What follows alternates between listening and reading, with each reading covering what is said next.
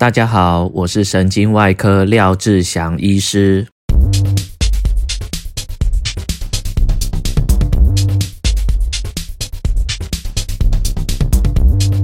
刚刚收到一位学长的 LINE 讯息，传给我的内容是他在 Apple Podcast 上面看到我的频道被放在瞩目新品里面。那在我旁边的频道是一个呃喜剧频道。我看了他传给我的截图之后，就觉得蛮有意思的，就像呃 呃，like a joke，就自己好像一个笑话一样嘛，真是呃很有趣，很高兴自己的频道上了 Apple Podcast 的呃推播推荐，当然也希望大家能够多帮我在我的频道底下留言回复。那这样我才能念 Q&A，杀一些时间。呃，说真的，呃，这几天还是非常累，像昨天就开了一整天的刀。昨天安排的是呃两台脑部手术，一台是动脉瘤手术。呃，一台是癫痫手术，动脉瘤其实不是肿瘤，其实是我们呃血管上面血管壁上面脆弱的地方突出了一个小泡。那这个小水泡假设破裂之后，血管里面的血就会冲到脑袋里面，造成生命危险。癫痫手术的部分是这个病人有一个怀疑脑瘤。呃，脑瘤的病灶，那这个病灶会刺激周边的正常组织，呃，造成脑部组织不正常的放电，呃，就造成癫痫。那癫痫就是我们以前俗称的羊癫疯，全身抽筋啊，呃，眼睛上吊、口吐白沫，这就是以前人讲的羊癫疯，那是癫痫大发作的一种。如果我们在日常生活中有发现，呃，周遭的亲友啊有癫痫发作，那其实有几个很重要的事情。第一个就是，如果这个癫痫患者、癫痫发作的患者，他在一个危险的地方，那就要把它挪开。然后，呃，开始计时。一般来说，癫痫发作大概在五分钟内就会自己停止。如果没有停止的话，就要叫救护车。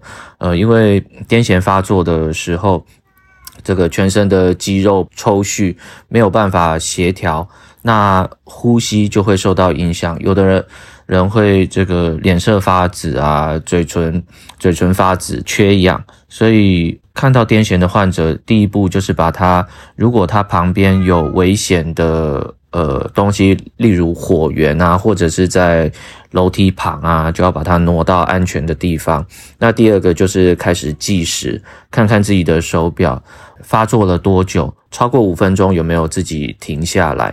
呃，第三个就是让癫痫发作的患者侧躺。让他嘴巴里如果有一些分泌物或呕吐物的话，可以呃流出来，因为仰躺的话很容易呛到。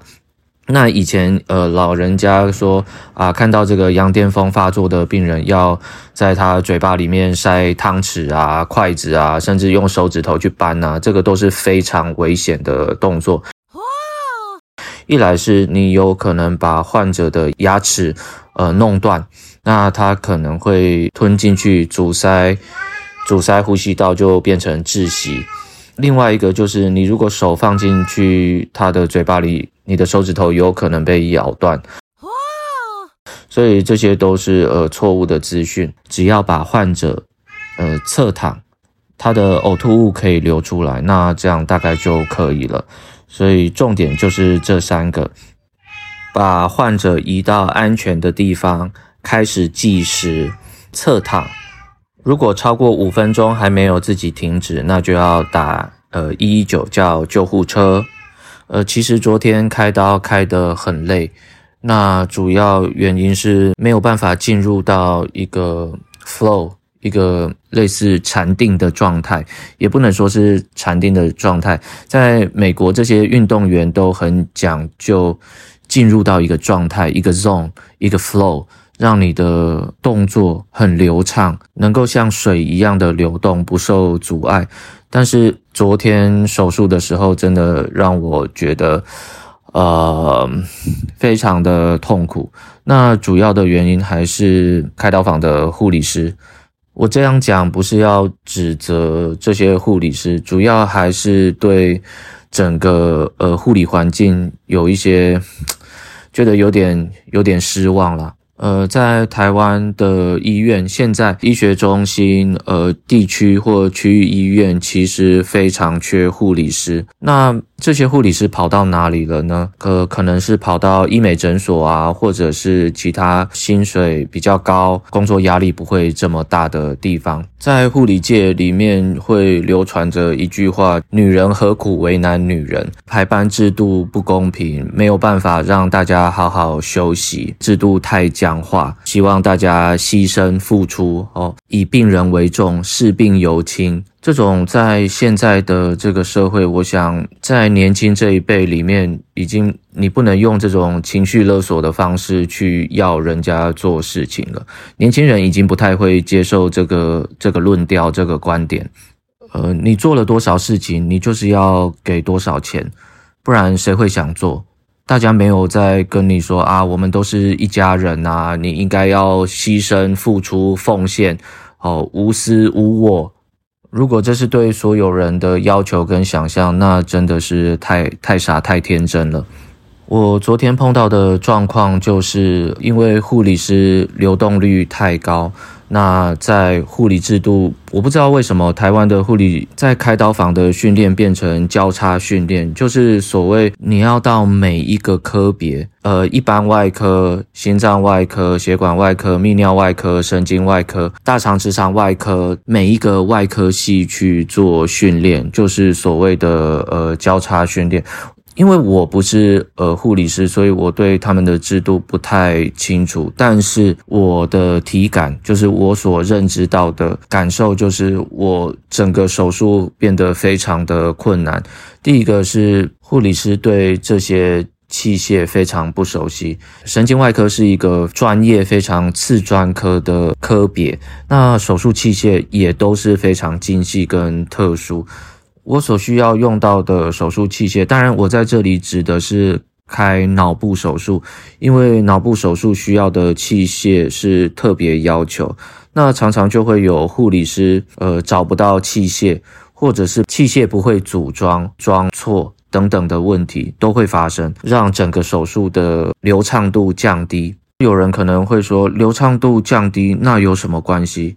哦，这真的是错了。外科医师就像所有的运动员一样，每一个动作假设很流畅的时候，手术医师就会进入到一个状态，一个非常好的状态，他可以很轻松完成每一个步骤、每一个动作。那他心里面不会有任何不好的情绪产生。假设你在做一件事情，每一分每一秒你都要担心着下一步到底会不会出错。或者是说你要担心啊，这个人准备的东西可不可以，找不找得到，到底有没有这个东西可以让你用，那你就会处于一个焦虑的状态。那这样所执行的步骤都会变得困难，相对上来说也会增加患者的风险。所以这是我对于呃开刀房护理师要交叉训练所提出的一个质问，就是说这个交叉训练。呃，到底有多重要？因为就我在各个国家看到，美国、日本、韩国等等国家看到，大家都是走向专科化，因为神经外科的器械非常的多，非常的特殊。如果没有专科化，那就是那就是一场灾难。我只能说灾难，对手术医师来说，真的是一场灾难。你要在这场灾难中存活，并且把你的手术开好，对手术医师来讲，真的是一个非常大的压力。基本上是不会，应该是不会危害到大部分的状况，应该是不会危害到病人的安全。不过，在少部分状况，或许有可能产生一些风险。呃，我所看到的就是专科化，大家像一个很完整，像一个交响乐团，你演奏什么，那大家知道呃次序，出场的次序，什么时候该发声，什么时候该退下，不要阻碍到整个流程，整个演奏。要搭配的天衣无缝，真的是相当困难。那这也是呃专科化的要求。像我之前在脸书上有提到说，台湾被视为是一个中低收入国家。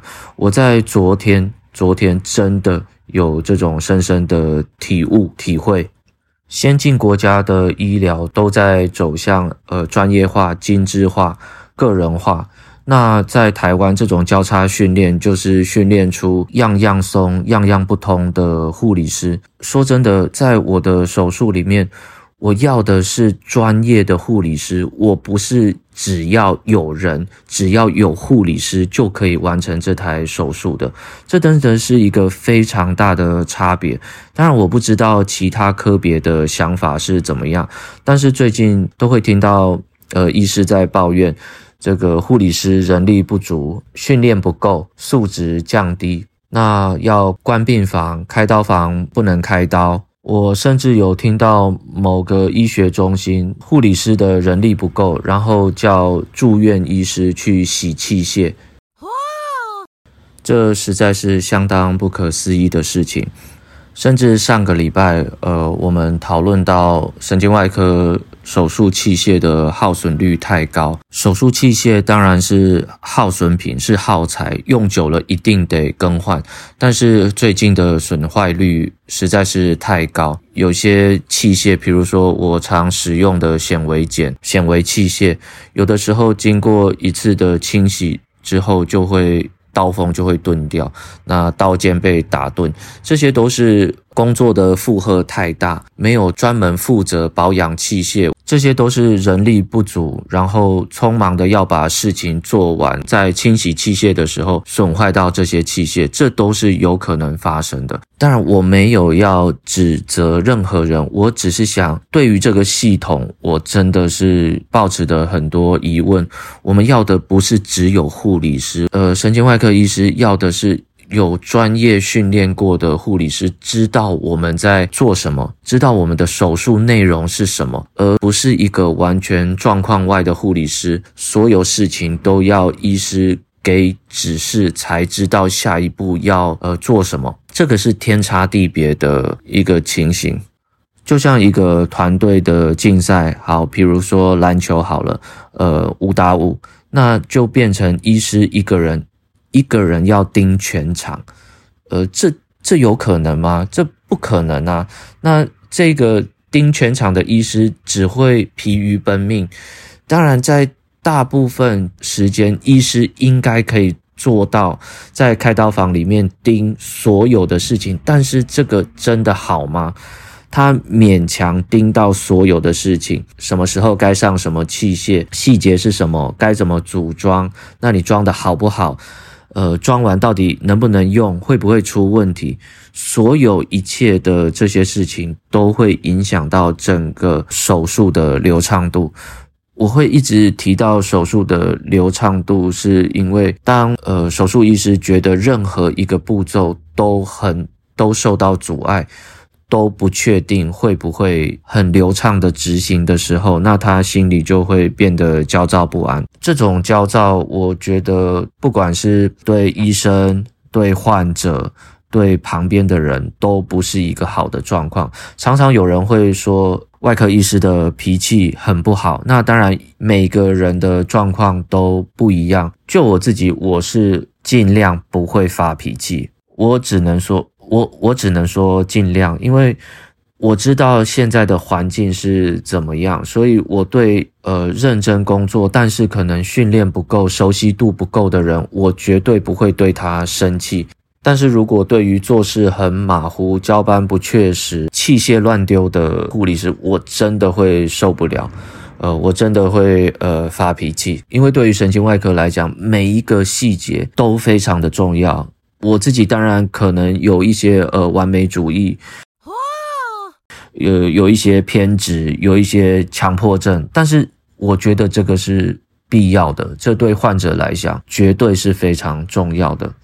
只是现在开刀房护理师的训练真的是让我，呃，我只能说非常失望了。这个制度，那大家都不想干护理师了，大家都要到呃外面去找比较轻松、更高薪的工作，这绝对是无可厚非。如果是我，我自己也想要这样子啊，轻松、薪水高。那但是反过来看，为什么？为什么这些护理师的薪水都没有拉高，那工作压力这么大，这一定是要从制度上来解决的。之前有聊到说啊，那人力不够，开刀房的器械损坏率高，这些器械就不要护理师洗，那就给住院医师去洗。我听到这个呃论点的时候，也真的是相当傻眼。因为在其他的医学中心已经有发生这种先例，那在台中荣总会不会发生？我真的不知道。这完全就是因噎废食啊！每一个人专注的地方不同。住院医师是接受训练以后，未来要独当一面的医师，他不是来做清洗器械的动作。有些人就会说，呃，护理部的长官会提出这个建议，是怕说器械洗坏了。那要赔，所以干脆那全部所有的事情就医师他自己去做就可以了。我想这种管理方式、这种想法、这种呃解决问题的态度，就是任何人都可以做这个位置啊。那我也可以做这个护理部的督导或主任。我碰到事情的时候，我只要说啊，那这个就交给医师自己去处理，交给住院医师去负责，我们呃护理人员就不碰了。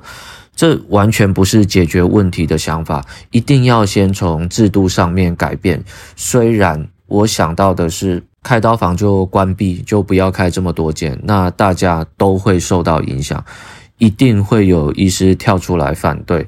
那这个很复杂啦，不是我一个。呃，小小的神经外科医师就能够解决的，这一定是要从呃上面去做呃通盘的考量、协调、调整，整个把制度做一个更动，才能够解决。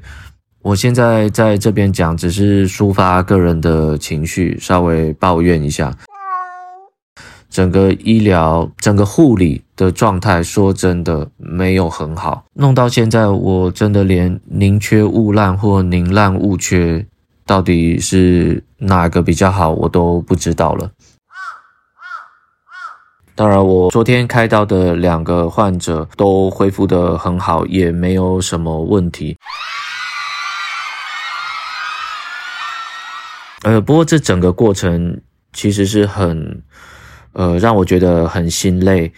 那我只是希望说，有专科化的护理师知道，呃，我下一步要做什么，要递什么器械，器械能够很快的组装完成，不要说，哎，嗯，不知道这个器械要装到什么时候才可以用。这是我小小的期望啦。虽然这个期望，诶，很卑微，但是很重要，非常重要。刚刚在录音的时候，六六一直在旁边喵喵喵。